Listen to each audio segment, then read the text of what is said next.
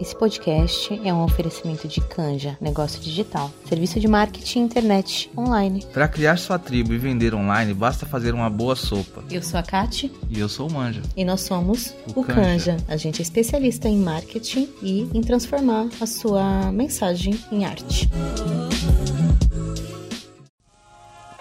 Cada mulher, cada pessoa tem a sua própria definição de abuso. Várias vezes e vários dias assim eu recebo centenas de mensagens de mulheres. Será que meu relacionamento é abusivo? E aí eu falo para ela assim: me conta, o que, que você considera que é abusivo numa relação? Aí essa mulher, ela vai lá, ela me escreve: "Ah, eu considero que abusivo é quando você não tem liberdade. Eu considero que abusivo é quando essa pessoa invade a minha privacidade. Eu considero que abusivo é quando essa pessoa impede de eu fazer aquilo que eu gostaria". E aí essa pessoa vai descrevendo. Gente, são inúmeras definições. E a sua relação tem alguma dessas características? Nessa hora, a mulher fala: "Tem" eu vivo num relacionamento abusivo. E por que, que eu faço isso, gente? Eu poderia virar para ela e descer uma lista de características de relacionamento abusivo, porque é o que você mais encontra no Google, né? O que é um relacionamento abusivo, e você vai encontrar isso em inúmeros lugares. Só que se eu estivesse ali falando para ela o que era um relacionamento abusivo, eu não despertaria nela a consciência de que ela vive em um relacionamento abusivo. Quando a pessoa está numa relação abusiva, a autoestima dela já foi totalmente abalada. Porque agora a gente tem falado bastante sobre o abuso psicológico, o abuso financeiro, o abuso sexual dentro da relação. Mas antes, o que a gente entendia enquanto uma relação abusiva era uma relação de violência física. Então, se você estivesse numa relação onde você estava privada de ser quem você era, você tinha um controle muito grande da outra pessoa, você não tinha privacidade, você não tinha suas vontades próprias, mas você não tinha a violência física, muitas de nós nem percebemos. Eu conheço inúmeras mulheres que só agora, depois de anos de ter saído de uma relação abusiva, que perceberam que aquela relação era abusiva. Várias. E eu não tô falando de amigas só, eu mesma. Depois de muitos anos, eu fui perceber que as minhas relações eram abusivas. Por quê? Porque eu não tinha conhecimento. Só que agora as pessoas têm um certo conhecimento, mas um conhecimento superficial, um conhecimento que está no nível do consciente. Então a gente fala, pô, se ele não deixa você usar a roupa que você quer, se ele não te deixa trabalhar, aí tem aquela lista. A pessoa que tá dentro, ela já tá tão destruída e manipulada por esse abusador. E aí, gente, eu quero dizer que relacionamentos abusivos existem em todos os tipos de relação. Homens e mulheres podem ser abusivos, tá? É, mas quando eu estiver falando daqui, eu vou estar sempre falando do lugar da mulher que sofreu um relacionamento abusivo. E aí a gente também vai falar daquele momento em que você também tem atitudes abusivas. E aí às vezes você se confunde e acha que você é abusiva também bom? Então, o que que acontece? De um tempo para trás, eu quando eu percebi que não adiantava eu falar para uma mulher, você está numa relação abusiva, isso que você está vivendo é abuso, sai disso agora, porque isso aumentava a culpa dessa mulher, aumentava a dor dela e o sofrimento dela. Eu decidi fazer um projeto que chama Ressignificando o Abuso né? Aproveitando a ideia de ressignificação, que é a base aqui da nossa comunidade, eu resolvi escutar mulheres que saíram de relacionamentos abusivos e que já estavam de fora, ajudando essas mulheres a contarem as suas histórias de abuso. E uma das perguntas que eu fiz para essa mulher é: o que é abuso para você? E aí eu, eu vou ler para vocês, só para vocês verem o quanto é sutil e o quanto para cada mulher existe uma definição dentro da sua história de vida. Uma das mulheres me respondeu: abuso para mim é quando o outro invade um espaço que é só meu. Invade, desrespeita quem eu sou e como eu sou. Desrespeita o meu eu, a minha individualidade, as minhas escolhas, as minhas liberdades, os meus desejos e os meus anseios. Olha que forte que é isso. Alguém de vocês já, se de, já definiu o abuso assim? Alguém já leu essa definição de abuso no, no Google em algum lugar? Sabe por que não? Sabe por que é a primeira vez que você está escutando isso? Porque nós somos seres diferentes. Então, olha que nível sutil. Quem sabe do seu espaço? Quem sabe daquilo que, que te fere é só você. É por isso que é muito importante você entender quais são os seus princípios, o que norteia a sua vida. Olha outra definição de abuso. Abuso para mim é controle, impedir você de fazer o que quiser, investigar sua vida, investigar para quem você liga ou adiciona nas redes sociais, dizer que você é algo sem você ser, dizer que você é descontrolada, tentar te diminuir para ele enfim manter o controle sobre você, dizer que seu trabalho não é bom, rir do esforço que você faz para ter alguma coisa, te trair diante de muita gente. Para mim isso é humilhante.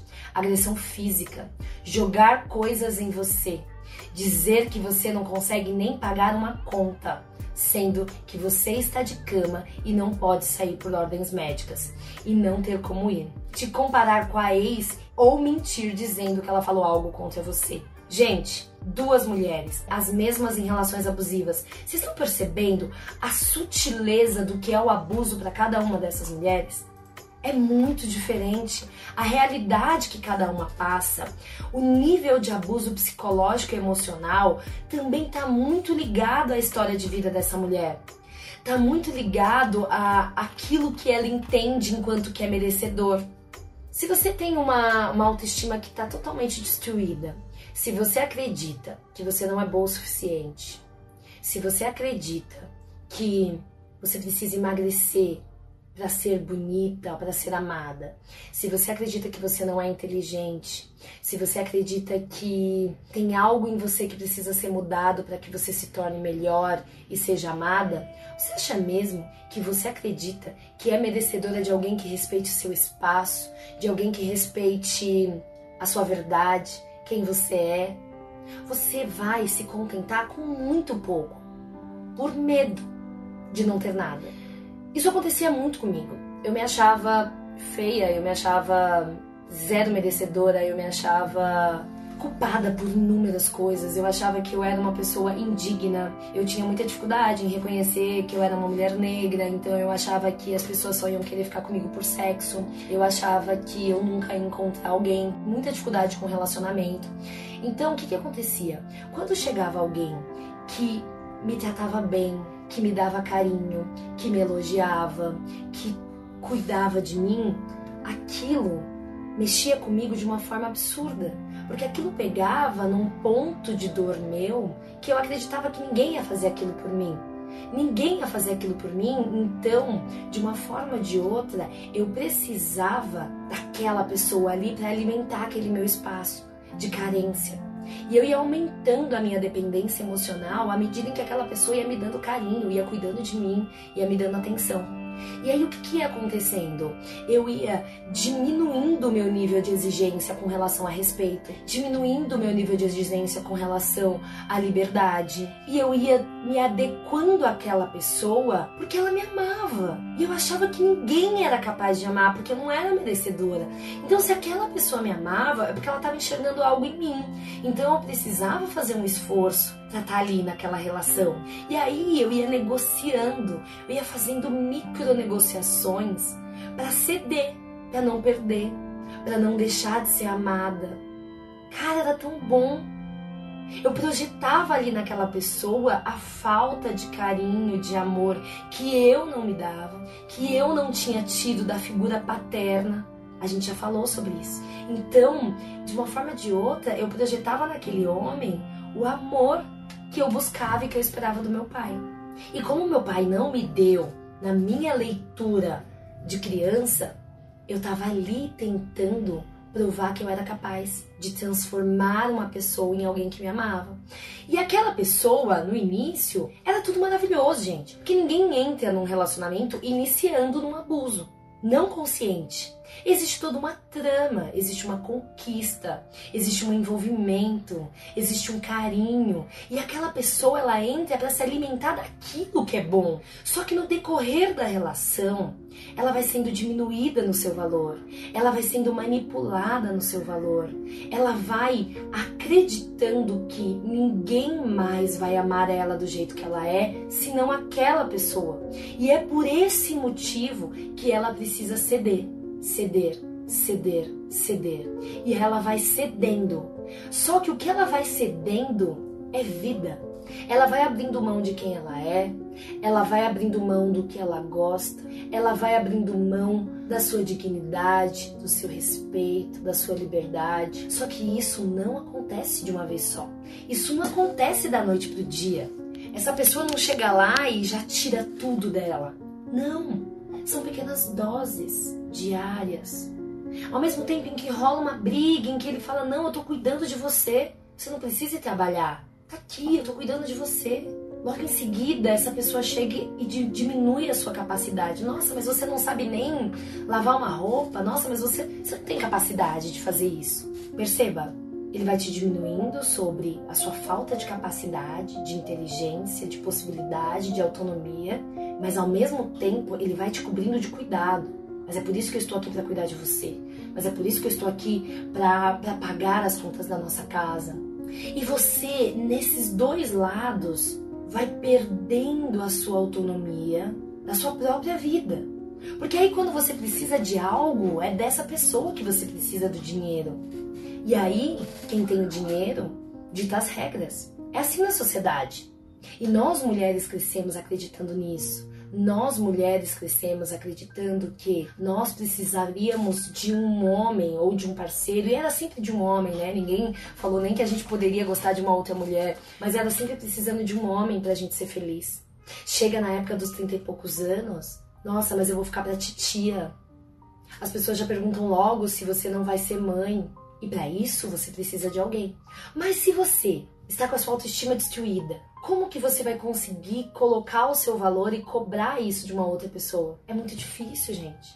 E aí quando você olha de fora, você vê uma mulher que antes você admirava, uma amiga que antes você falava, gente, mas fulana era muito forte, era determinada. E agora tá lá submissa. Ele faz o que quer com ela. E eu já avisei, eu já falei várias vezes e parece que ela não percebe. Não é assim? Parece que ela não tá enxergando. Gente, ela não tá enxergando. Ela não tá enxergando com os olhos que você tá enxergando. Ela não tem mais um olhar que ela tinha. Aquela mulher que você falava, nossa, mas ela era forte. Ela era forte. Ela não tá mais forte. Não significa que não há mais força nessa mulher. Significa que ela está num processo de adoecimento da mente. Alguém retirou dela o que era mais precioso, que era o senso de valor, que é a base da autoestima. Uma pessoa que diz para ela o tempo todo que sozinha ela não vai conseguir e que ela não vai arrumar mais ninguém. E aí você escuta às vezes uma frase, mas não preciso depender de macho. É fácil. Quando você não sofre micros, pequenas violências diariamente te destruindo, ou quando você tem o dinheiro para sair de casa. E aí, gente, também é um mito que só mulher pobre sofre em relacionamento abusivo. As mulheres ricas também. Não é só sobre, é também sobre dependência financeira, mas não é só sobre. É sobre uma submissão que nós mulheres fomos ensinadas. É sobre vergonha. É sobre culpa. É sobre medo de ficar sozinha. É sobre culpa de não ter sido boa o suficiente para fazer dar certo. É sobre vergonha por ser uma mulher tão independente, tão forte e ter entrado numa relação abusiva. É sobre uma tristeza de não ter sido amada dessa vez. É sobre uma dor de mais uma vez ter sido rejeitada, de mais uma vez estar sendo humilhada. Eu não sei vocês, mas eu não posso falar que essa pessoa está em um nível de consciência, em condições para responder por ela mesma. Eu não estava. Eu justificava, eu defendia, e aí acontece o afastamento, né? A gente tem tanta vergonha do que a gente tá passando. A gente sabe que tem algo de errado, a gente não sabe dizer o que, que é. A gente tá se sentindo super mal. As pessoas começam a falar: olha o que você tá vivendo, olha esse relacionamento, olha o que ele tá fazendo com você. Só que você não tem forças para sair. E aí você vai se afastando das pessoas. Porque você não quer aumentar sua vergonha. Você não quer aumentar sua culpa. Só que isso é um ciclo perigosíssimo. Porque à medida em que você se afasta das pessoas, à medida em que você se afasta pela vergonha, pela culpa, o abusador passa a ter mais força sobre você. Porque você fica em maior vulnerabilidade. Porque você se afasta da sua rede de apoio. E aí é quando, muitas vezes, esse abusador te coloca ainda mais contra essas pessoas dizendo que elas não querem o bem de vocês. Elas, elas não querem o nosso bem, elas não querem ver a gente feliz. Essas suas amigas são umas recalcadas, umas solteiras, a sua família não gosta de mim. Ninguém entende, ninguém sabe o que a gente vive, ninguém entende o nosso amor. E essa mulher, fragilizada, destruída, que não considera e não enxerga o seu valor, que só quer ser amada e tem medo de ficar sozinha, ela vai ficando num beco muito sem saída. E aí esse abusador ele vai usando de todo um ciclo, porque aí tem a briga, tem a diminuição, e aí ele volta e pede perdão e fala que tudo vai ser diferente. E essa mulher que tem as lembranças do que foi diferente, porque o começo foi lindo, ela foi amada no início. Ela não sabia que não era amor, mas na mente dela, ela recebeu carinho, atenção e alegria que ela nunca tinha recebido. E aí é essa lembrança que alimenta nela a esperança de que vai mudar, de que ela vai transformar o abusador, de que ela vai mudar ele. E aí é essa esperança, com base nessas lembranças dos momentos bons, que faz com que essa mulher se mantenha e dê a primeira, a segunda, a terceira, a décima chance.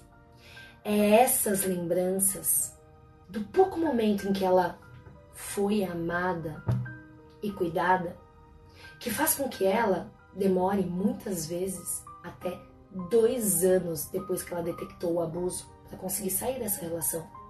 E aí, quando eu falo sobre não desistir das pessoas, eu não tô falando que você tem que entrar na relação abusiva com essa pessoa. Porque várias pessoas me falaram: ah, então agora eu vou ter que é, passar por cima da minha saúde emocional porque Fulana tá querendo continuar com aquele filho da puta. Não, não é sobre isso. Você não precisa estar tá ali o tempo todo tentando convencer e mostrar para essa mulher que ela está numa relação abusiva. Mas seja a rede de apoio dela. Quando ela cair, que pode ser que ela caia umas 10 vezes antes de conseguir sair, e faz parte do processo dela, não jogue isso na cara dela. Não a culpe. Não diga que você avisou. Ela não fez isso conscientemente. Ela não está desprezando a sua ajuda. Ela só está doente. O abuso nos torna doentes. Muitas de nós temos crises de ansiedades, muitas de nós adquirimos depressão. Teve um momento que eu tava numa relação abusiva e tava muito difícil e eu tinha saído e a gente vai falar não hoje, mas a gente vai falar sobre isso. O porquê é tão difícil pós o sair do relacionamento abusivo. Porque sair é uma coisa, só que o problema é que antes de você se reerguer, se reequilibrar, as memórias que vêm não são as do abuso, são aquelas, as primeiras, de cuidado, de amor, e são elas que fazem muitas vezes a mulher voltar. E eu voltei várias vezes pro meu primeiro relacionamento abusivo, começou muito cedo. Foi o meu primeiro relacionamento e ele foi abusivo. Eu voltei várias vezes. Ou porque ele ameaçou de se matar e eu não queria ficar com essa culpa, e depois ele colocou e eu fiquei. Ou porque eu tinha certeza que eu não seria amada por mais ninguém, ou porque eu sentia vergonha da minha família, dos meus amigos. E aí eu não falava sobre os abusos que eu sofria. Até que eles começaram a acontecer em público, mas eu justificava. Eu falava que ele tinha um gênio forte, ele era uma pessoa que tinha problemas na família. E aí chegou um momento em que eu me intitulei de a salvadora dele. Eu falava até a mim mesma que sem mim ele estava perdido. Então era por isso que eu precisava ficar do lado dele. Que é a síndrome da salvadora, né? Eu vesti a máscara da super mulher para salvá-lo, como gratidão por ele ter me amado. Olha que pesado isso. Como eu achava que eu não era merecedora de ser amada e ele me amou, eu precisava suportar tudo o que ele precisasse como gratidão.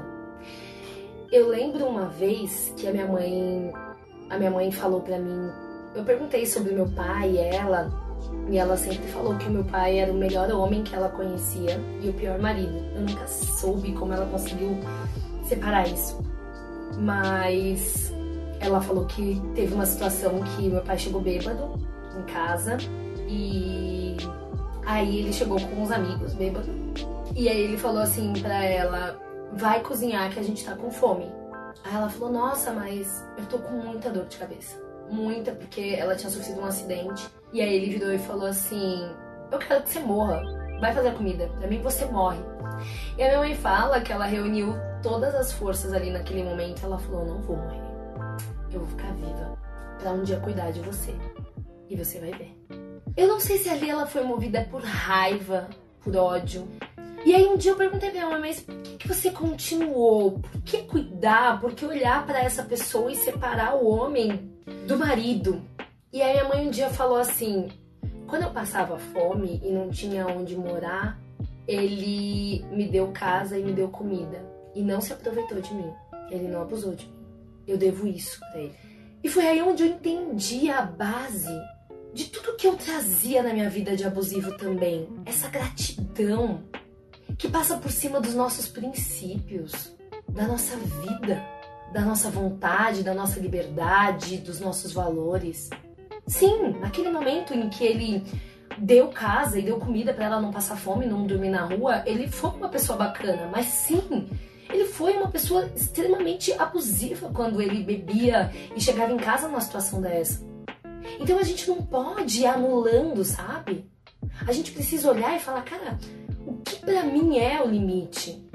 Até onde eu vou? E a minha mãe, ela demorou para conseguir fazer isso.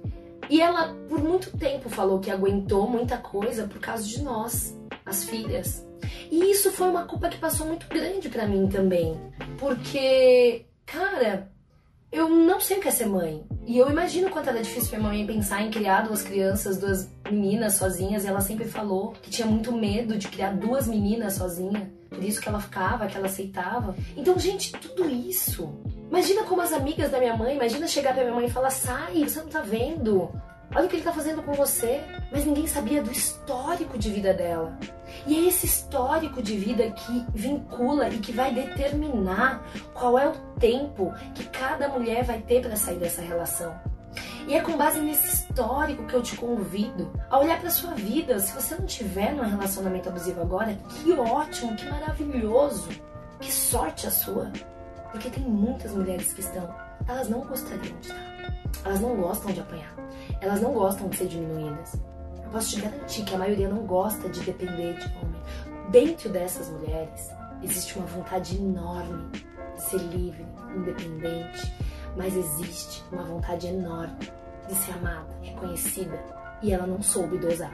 E a vontade enorme de ser amada e ser reconhecida de uma forma ou de outra permitiu com que ela caísse nessa armadilha. E hoje ela não consegue sair. E eu falo tudo isso para vocês porque eu preciso muito que a gente mude o nosso olhar para a pessoa que está no abuso. Existe uma vida antes do abuso. E foi essa vida que determinou com que ela estivesse. Ela não tem culpa. Ela não tem culpa. Por favor. Não é porque você tentou ajudar e não conseguiu que ela é ingrata. Não tem como falar de gratidão, de consciência, uma pessoa que está numa situação desse tipo. Se você não quer mais falar com essa pessoa sobre o assunto, tá tudo bem. Mas quando ela te procurar, porque ela vai te procurar. Se você não machucar ela mais do que ela já tá machucada, ela vai te procurar. Não joga na cara dela. Não aponta o dedo na cara dela. Porque você vai poder ser a salvação. Muitas dessas mulheres que hoje já não estão mais entre nós, elas foram mortas pelos seus companheiros não porque elas eram burras ou porque elas gostavam de apanhar, elas não enxergavam saída. E a gente vai precisar ser os olhos dessas pessoas. Então, sempre que você puder, pergunta para ela o que é abuso para você. Por que tá sendo tão difícil para você sair dessa relação? Do que, que você tem medo? Gente, uma mulher depois que sai de um relacionamento abusivo, ou geralmente ela tem depressão, ou ela tem várias outras enfermidades psíquicas. Ela tá destruída. Ela não precisa de apoio só para sair, porque a gente fala, procura, procura a delegacia, procura o advogado. Mas e quem que vai ajudar essa mulher a se reconstruir? É muito importante a gente olhar para esses aspectos. Cada mulher tem a sua história. Cada mulher entende o abuso de uma forma. Os checklists que estão na internet eles servem como gatilho. Mas eu convido você hoje a definir o que é abuso para você. Em todos os aspectos. Será mesmo que você não está numa relação abusiva no trabalho, com um amigo, com um familiar, com o seu parceiro, com sua parceira? Você sabe o que é abuso para você? Você consegue responder isso agora? É muito difícil, ninguém faz essa pergunta pra gente sempre. A gente não se faz. Então, gente, hoje eu gostaria muito de convidar vocês para essa reflexão. Uma reflexão de entender que existe vida após abuso? Existe. Mas existe uma história de vida de uma pessoa que está no relacionamento abusivo. E é essa história que é a chave para as respostas dessa saída. É essa história que está sendo projetada, repetida ou anulada dentro dessa relação. A gente pode fazer a nossa parte. Não precisa passar por cima da, da nossa saúde psíquica, não precisa passar por cima de nada disso. A gente pode ser rede de apoio, sentar o tempo todo apontando na cara dessas outras mulheres. A gente pode entender que a mulher demora às vezes dois anos, três, para sair de uma relação que ela já percebeu que é abusiva. A gente pode criar estrutura para que essa mulher consiga sair. O que a gente está fazendo aqui hoje é formar rede de apoio. O que a gente faz aqui na Reciclificadas, no clube, nós juntas, não só eu, é ser rede de apoio. Eu recebo centenas de mensagens. E em nenhum momento eu acuso essa mulher. Em nenhum momento eu culpo essa mulher. Porque eu não quero ser a pessoa que vai potencializar a dor dela. E eu quero te convidar a se colocar num lugar de rede de apoio, mesmo que seja no seu silêncio. Você não precisa ter resposta para tudo. Você não precisa ter a receita de como ela vai fazer para sair dessa relação, nem como vai ser a vida dela depois. Desde que você se disponha a estar do lado dela, mesmo que em silêncio. O que você tem feito de construtivo, de positivo, para ser rede de apoio das mulheres que fazem parte da sua vida? E daquelas que não fazem também. O que você tem feito?